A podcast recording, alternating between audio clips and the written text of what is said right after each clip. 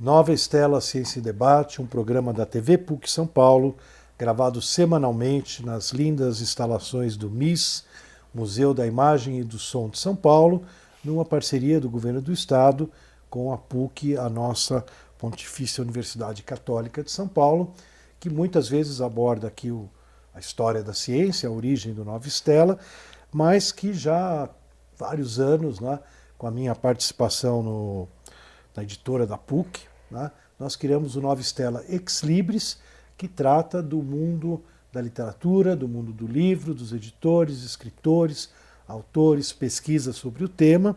E hoje nós temos a honra de receber a querida Lígia Rivello. A Lígia é bacharel em letras português e francês pela USP. É, teve pesquisa, fez a sua iniciação científica sobre músicos, música e crítica musical francesa em Mário de Andrade. Mário de Andrade é o xodó da Lígia. É, ela tem então a licenciatura em português e francês pela Faculdade de Educação da USP. Ela é mestre em literatura brasileira. Sua dissertação foram os mestres no passado, Mário de Andrade lê os parnasianos brasileiros e ela recentemente né, uh, obteve o título de doutora em literatura brasileira com a tese Sou Passadista, Confesso. Mário de Andrade, leitor dos parnasianos brasileiros e franceses. Ela teve apoio da FAPESP aí nessas suas pesquisas e passou também com o apoio da FAPESP, do governo do estado de São Paulo, passou um mês em estágio na uh, como pesquisa, estágio complementar da pesquisa dela, no Institut de Textes de Manuscrits de Paris, na, no ano de 2016.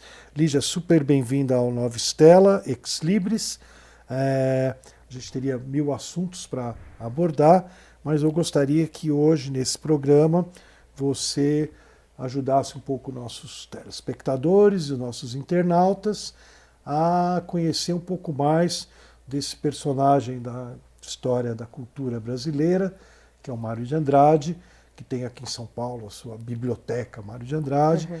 mas eu já trabalhei na área de bibliotecas, né? A gente sabe que muita gente sabe que é o um nome da biblioteca uhum. e desconhece quem foi Mário de Andrade, o que, que ele fez. Então, dá uma ajuda aqui na nossa turma para conhecer uhum. um pouquinho mais. Afinal, você está há mais de uma década né, uhum. trabalhando, pesquisando sobre o Mário de Andrade e sua obra. Certo, muito obrigada. Obrigada pelo convite. É sempre muito prazeroso poder falar sobre Mário de Andrade, né? Mário de Andrade é uma figura muito interessante, é, que mistura o tempo inteiro vida e obra ao longo da sua trajetória. É, né? Tem muitos autores que a gente faz essa distinção, mas no caso do Mário, elas estão sempre imbricadas, vida e obra. Então, foram 52 anos de uma trajetória muito interessante e que, apesar de curta, rendeu frutos muitíssimo interessantes. É, ele viveu de 1893 até 1945. Virada e... do século. Isso, a virada do século. E nesse período ele foi muitas coisas, né? Considerado um polígrafo, né? Interessado em assuntos dos mais diversos. Escritor, poeta, crítico literário, é, também crítico musical. Músico e musicólogo, foi inclusive professor do departamento do Conservatório Dramático de São Paulo, folclorista, liderou as missões folclóricas junto do casal Levi-Strauss quando eles vieram ao Brasil. Uh, trabalhou, fez é essa, é, fez, fez inclusive a, a, as missões folclóricas. Ele fez enquanto participava do Departamento de Cultura. É, ele integrou o Departamento de Cultura entre 38 e 41 que, que é o Departamento de Cultura? O Departamento de Cultura Esclarece de São Paulo. É, é, ele, ele, integrava o Departamento de Cultura de São Paulo a convite do Capanema. É, ele integrou o Departamento de Cultura. Então, é como a Secretaria da Isso, Cultura. como a Secretaria de Cultura daquele MIS, por tempo. Exemplo, nosso espaço aqui cultural. Isso, nisso. exatamente. Ele é da Secretaria da Cultura. Ah, certo. O Mário de Andrade, para esclarecer a turma, era uma época que se chamava Departamento de Cultura, Isso, né? chamava Departamento de Cultura, então. Do E governo do o Estado que de São hoje seria a Secretaria de Cultura. Justamente, então, ele ah, liderava esse Departamento de Cultura e colocou as missões folclóricas, por exemplo, que era para fazer o registro eh, fonográfico de manifestações folclóricas por todo o Brasil, né? Contou com a ajuda do Claude e da Dina Levi-Strauss nessas missões que foram de exploração pelo Brasil, sobretudo o Nordeste, o Norte. É muito interessante. É, no Departamento de Cultura, ele também fez concursos de palavra cantada, instituiu bibliotecas circulantes que ficavam em parques da cidade, né? Elas circulavam dentro de carros, é, paravam em alguns lugares para as pessoas poderem ter acesso ao livro. É, Isso em que época? né? entre 38 e 41. Entre 38 e 41. Nossa, se hoje em dia é necessário, imagina naquela Imagina época. essa época. é, e fez também a discoteca junto ao Neida Alvarenga, que hoje em dia continua no Centro Cultural São Paulo, né? Uma discoteca muito importante. Ah, criou os parques infantis, que eram parques onde os trabalhadores, ele criou esse- esses parques especialmente em bairros industriais. Então as crianças quando saíam da escola tinham um espaço que fornecia alimento, estudo, hora de sol, de lazer para essas crianças ficarem enquanto os pais trabalhavam. É, então, assim, são uma série de, de ações super interessantes como secretário de Cultura que, que ele fez, né, no Departamento de Cultura na época. E ele tinha apoio, porque hoje em dia né, a gente tem sempre. Tinha apoio, inclusive é, os documentos da época, as cartas que a gente pode acompanhar, as cartas que ele trocava pedindo verba, eram sempre aceitas. Às vezes ele pedia até um pouco menos e diziam, não, não, toma isso e vai em frente. É, então ele, ele acabava tendo mais verba do que ele imaginava e ele conseguiu mesmo é, fomentar uma série de ações ah, sociais e de cultura também. Ele fez, por exemplo, o cinquentenário da abolição, preparou todo o cin- cinquentenário da abolição. é, na verdade, ele não chegou a realizar, fez todo um projeto, a gente tem esses documentos acompanhando, cartas, planejamento que ele encaminhou, é, mas foi o momento como ele, quando ele foi cortado, ele não conseguiu a chegar a instituir, de fato, tudo o que ele tinha planejado. Foi cortado. Ele foi cortado do Departamento de Cultura pela troca, é, por questões políticas, e aí foi quando ele deixou o Departamento de Cultura, em 41, já bastante amargurado, muito entristecido por conta das, da impossibilidade de prosseguimento, é, e retornou a São Paulo, ele morava no Rio nesse período, né, enquanto estava na Secretaria de Cultura, retorna a São Paulo, e A Secretaria de Cultura que você fala é do Rio. Tudo do Rio. a Secretaria Não, Não, secretário de Cultura de São Paulo. São Paulo, sim. Mas ele passa um período no Rio, ele passa esse período no Rio e ele retorna a São Paulo quando ele pode de volta ter contato com a biblioteca dele, que era muito extensa e que fazia muita falta. Outra questão que a gente vê é né, a Secretaria de Cultura do Rio. Secretaria de Cultura do Rio, sim. É, ele, ele passa esse tempo, esse exílio no Rio, que ele até chama, e quando volta a São Paulo, ele tem contato de novo com a biblioteca dele, que ele troca muitas cartas com o secretário dele, que continua cuidando da biblioteca na ausência dele, que envia alguns volumes quando ele tem necessidade, para consulta e tudo mais. E, e retorna essa biblioteca que é muito é, impressionante, é algo de que vale a pena também falar desse acervo né, que ele tem. É um acervo muito impressionante, com mais de 17 mil livros, Uau. a biblioteca. Documentos, a gente conta mais de 30 mil documentos, é, mais de 1.200 peças de artes visuais. Então, um acervo muito impressionante e muito variado, que marca mesmo o polígrafo Mário de Andrade. É, porque tem temas dos mais diversos, assim, desde cantos de pássaros até temas de política, passando sempre pela literatura e pelas artes, sobretudo. Mas é um acervo também que, além do português, contempla outras línguas, então tem livros em italiano, em francês, em alemão, espanhol. É, muito variado, assim, impressionante a extensão. Onde está essa biblioteca do Mário? Essa biblioteca, desde 1968, ela está no Instituto de Estudos Brasileiros, que é o IEB, IEB. na USP, né? É, ela é con- conserva-se ali, ah, foi levada para lá em 68, em 63, a professora Teliancona Lopes e outros pesquisadores, orientados pelo professor Antônio Cândido, entraram na casa do Mário em 63, é, aos cuidados da família, que sempre foi muito generosa e que sempre entendeu muito aquele acervo como algo importante e de dimensões é, culturais, históricas, e forneceu para a universidade todo esse acervo que ficou ali parado quase 20 anos, né, desde 45, que foi a morte do Mário até 63, nunca foi mexido, tudo foi Tava na casa dele. Tudo na casa e mantido de maneira intacta. Onde em, era a casa dele? Na Rua Lopes Chaves. Que bairro? Na Barra Funda. Barra Funda. É, ele inclusive chamava a casa de morada do coração perdido. ele dava esse nome. Em vários poemas ele menciona a casa, ou a casa da Lopes Chaves, ou a morada do coração perdido. Né? A gente pode encontrar em vários poemas, ele fazendo referência. E a casa toda era tomada pela biblioteca. Então, cada cômodo tinha estantes e livros desde o hall de entrada até o porão, o escritório, o dormitório. Uma bibliocasa. Uma bibliocasa, Como exatamente. A, gente chama a casa do Haroldo de Campos. É isso, era exatamente isso. Hoje em dia, né, ela foi organizada pelo Carlos Augusto Calil e ela está aberta à visitação lá, lá no, no, mesmo IEB. endereço. Não, não, no mesmo endereço, na Rua Lopes Chaves, na Barra Funda. Ah, ela voltou para o lugar? Voltou, é. Fizeram uma é, reativação do espaço com imagens, quadros, é um lugar muito, muito bacana que vale a pena ser visitado em São Paulo. E quem cuida é a USP ou a Secretaria da Cultura? Ai, não sei dizer precisamente. Não, algum órgão é, é responsável. Mas um órgão é responsável. E tem inclusive o site casamariodeandrade.org que dá para você buscar as informações, ver os períodos de visitação. Ela tem cursos, oferece cursos ali. É um espaço muito interessante e que dá para você reviver um pouco o que era essa casa e tentar imaginar os livros tomando todas aquelas paredes, né?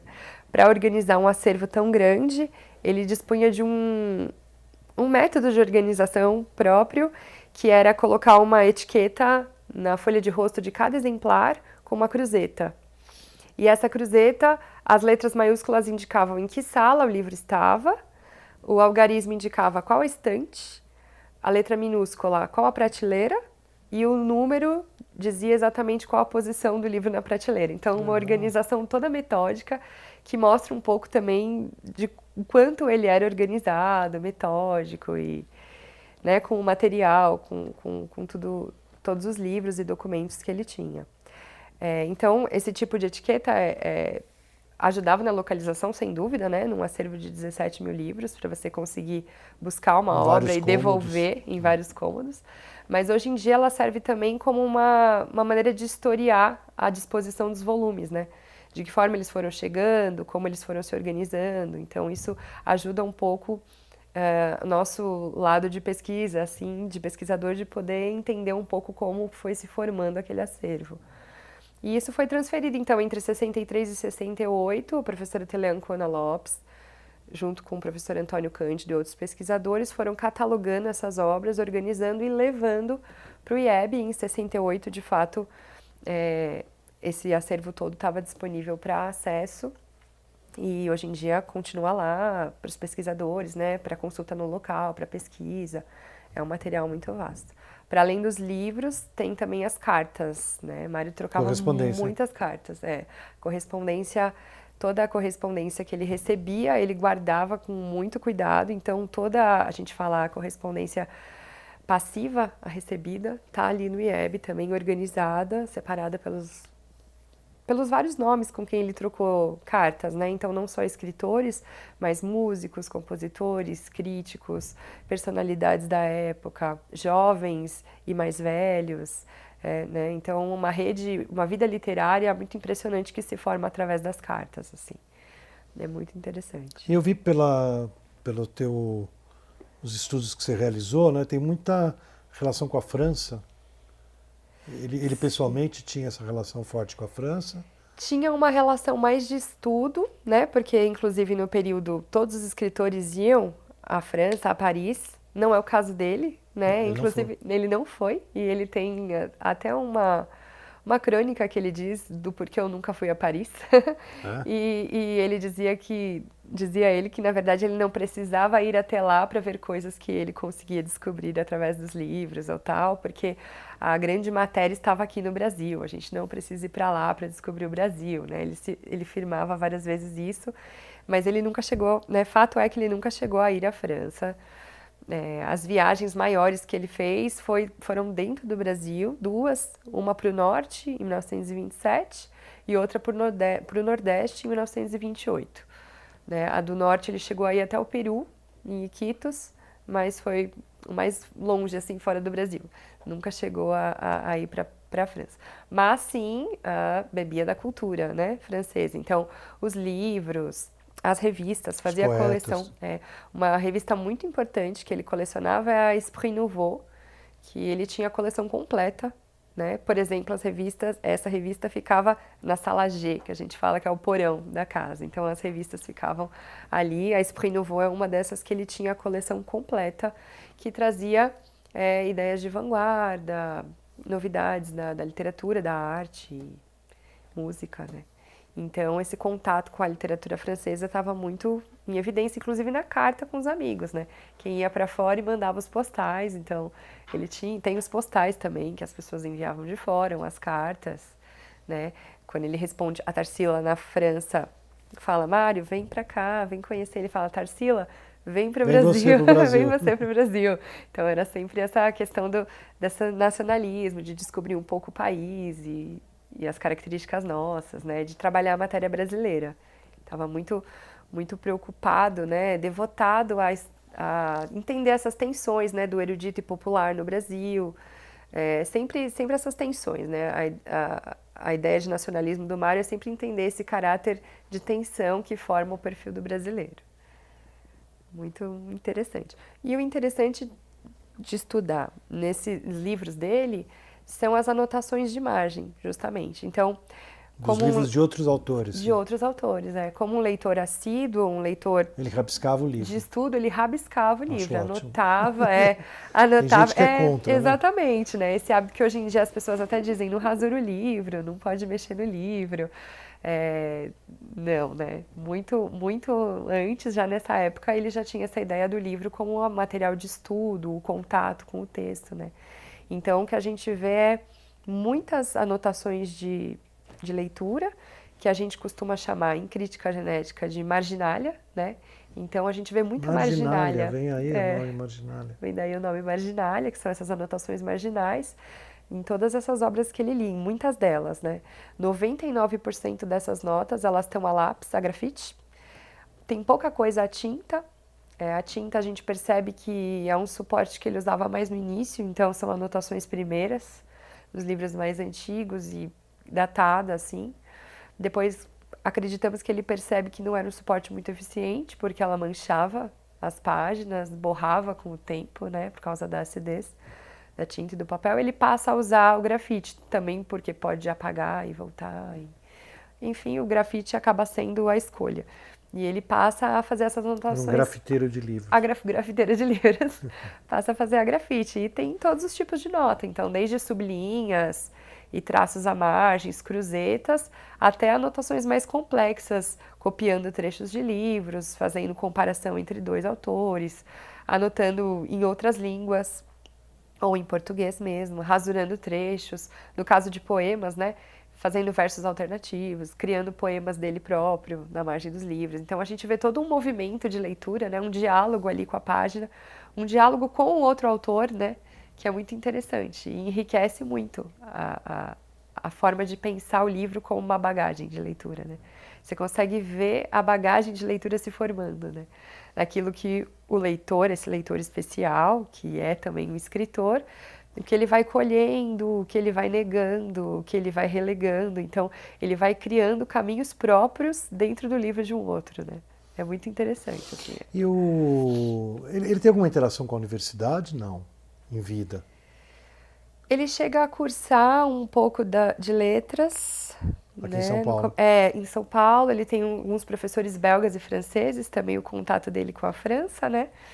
Uh, ele pede para ler alguns livros do Index, dessa, do? do? Index, nessa época. É, mas é o, é o contato que ele tem com a, com a universidade. Depois ele, ele abandona e, e continua como autodidata, mais como professor de música, musicólogo, né, estudando na, no Conservatório Dramático de São Paulo. Você falou que ele, ele também era músico, ele compunha, tem composições dele, ou ele tocava? Ele tocava, ele era professor de música, tinha muitas alunas, né? A gente vê também em muitos momentos, tem muitas fotografias né, dele com as alunas. Inclusive, quando estoura o modernismo, quando o Oswald publica o poema Tu, dizendo esse poema, que era do Mário, é, tá mostrando um futurismo, né? Que antes não chamava modernismo a princípio, um futurismo. É, ele perde muitos alunos. Mário ah, é? perde as alunas, porque é, aquilo não é visto com bons olhos, né? Um poema, os poemas Provocante. esquisitos, provocantes, né? E, mas ele traça essa carreira dele como musicólogo mesmo. A relação dele com Oswald é conflituosa, conflituosa, conflituosa né? É, um reconhece o trabalho do outro, o tempo inteiro na correspondência, principalmente, a gente consegue perceber isso, né? Mário às vezes mandando recado por outros, é, por outros escritores, Terceiros. né? É, talvez seja bom falar para o Oswald isso, talvez seja bom alertá-lo daquilo, né? Sempre, é, o que a gente percebe sempre nas cartas é essa, é, vamos dizer, essa organização intencional de um material para ficar para a posteridade, para os estudos do modernismo. Né, o, tempo inteiro. Então, é, ele falar da relação com o Oswald também faz parte desse projeto literário. Né? Mário tem muitos projetos, a gente consegue perceber nas cartas muitos projetos, assim. É, elementos que na leitura ele também colhe para fomentar esses projetos. Então a relação dele com o Oswald, é, ela é ali evidenciada na carta com uma certa problemática, né? Os dois são figuras que despontam no modernismo, são líderes ali daquele semana movimento. De 22, estão da os semana dois, de 22 estão os dois. Os dois né? juntos. E os dois são, são, lideram a semana de 22 mas aos poucos vão encontrando suas diferenças, né? O Oswald muito mais irreverente, muito brincalhão, jocoso, e o Mário muito mais introspectivo e, e sério e, e, Acho que o Oswald nunca ocupou um cargo também, assim.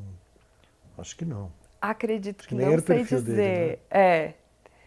Mas de uma família mais abastada, com mais recursos, né? O Oswald já o Mário não, diferentemente não, uma pessoa que dependia dos recursos próprios, de que é, é, publicou os livros às próprias expensas, os primeiros livros. Ah, ele que bancava. Isso, de que se endividava para comprar esses livros, é, porque é, ele era um bibliófilo também. Então, é, os livros que ele colecionava, para além de estudo, como ele anotava, quando eram livros que ele ganhava de presente, que tinham dedicatórias, ele inclusive comprava um outro exemplar e deixava lado a lado, um para trabalho, o outro para guardar. Por algum motivo especial, por ter uma dedicatória ou por ser algum exemplar raro. Então ele comprava um segundo para usar como um instrumento de trabalho. É.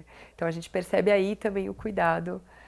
Percebe-se também os livros que ele nunca leu quando a gente vê as páginas ainda coladas, né? Uma época que você cerrava as páginas para poder ter acesso à leitura. Nosso telespectador, muitos nem conheceram, né? Praticamente o livro que você comprava, ele não estava é, refilado, né? Não estava, tinha passado a guilhotina. Exatamente. Então tem páginas que estavam você tinha que cortar a página. Você tinha né? que fazer aquele corte para poder ter acesso à leitura. Então, alguns você encontra, inclusive, lacrados, que indica que ele não leu. Aquele exemplar, guardava e comprava um outro, esse sim, lido, por vezes anotado. Né?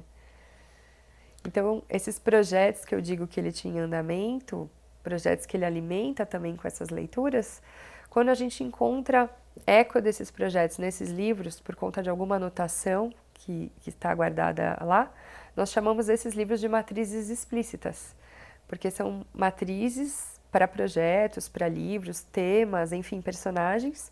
São livros que, de alguma forma, ele se apropriou, ele usou algum, algum recurso que tinha naquela leitura para fazer algum texto seu. Então, nós chamamos de matrizes explícitas essas que nós conseguimos identificar pelas anotações, né? Logicamente, existem matrizes implícitas também, são aquelas que não têm nenhum traço do leitor, né? livros que estão ali na biblioteca, mas que não estão anotados, mas que de repente você, é um pesquisador atento, que vai investigar a obra, começa a perceber ecos de certas obras e, e entender que ele fez a leitura, que aquilo ali também é uma bagagem dele. Tá ali na biblioteca, mas não tem nenhuma anotação. É possivelmente uma matriz implícita. Então aí requer o, o pesquisador paramentado para conseguir perceber essas relações, né? Então é, é um mundo que se descortina a biblioteca do Mário de A biblioteca, não só a biblioteca, mas o acervo, né? As cartas, os documentos. E hoje em dia o pessoal, como você, tem bastante gente estudando Mário de Andrade, como que você se sente Tem nessa... bastante gente. Bastante gente. Somos... Ele virou uma referência na, virou uma referência, na história né? da literatura brasileira. Isso, inclusive a professora Teleancona Lopes, lá da Universidade de São Paulo, ela tem a equipe Mário de Andrade, a gente chama equipe Mário de Andrade, né? Somos muitos pesquisadores em várias frentes, né? A gente diz sempre, ah, estudo Mário de Andrade. A gente pergunta qual? qual Mário? Porque são muitos Mários, né? Como eu comecei falando, né? O Mário folclorista, o Mário poeta, escritor, o Mário do Departamento de Cultura. Então, são muitas facetas, muitas entradas possíveis e muitas pesquisas para se desdobrarem, né? Então, tem muitos estudos, mas ainda tem muito por se estudar, sem que dúvida. Bom, bom. Então, Nova Estela Ex Libris vai se despedindo. É, a Lígia nos trouxe aqui um amplo, interessante, é, intrigante é, exposição do Mário de Andrade. E a gente deixa aqui né, a mensagem para o nosso telespectador internauta que visite a Casa Mário de Andrade, lá Sim. na Barra Funda, e que se aproxime aí da literatura, tanto do próprio Mário de Andrade, uhum. como certeza pessoas como a Lígia vão publicar obras para nos ajudarem a chegar mais perto desse né, grande figura da nossa cultura, Mário de Andrade. Semana que vem, no mesmo horário, no mesmo canal, Nova Estela, TV PUC.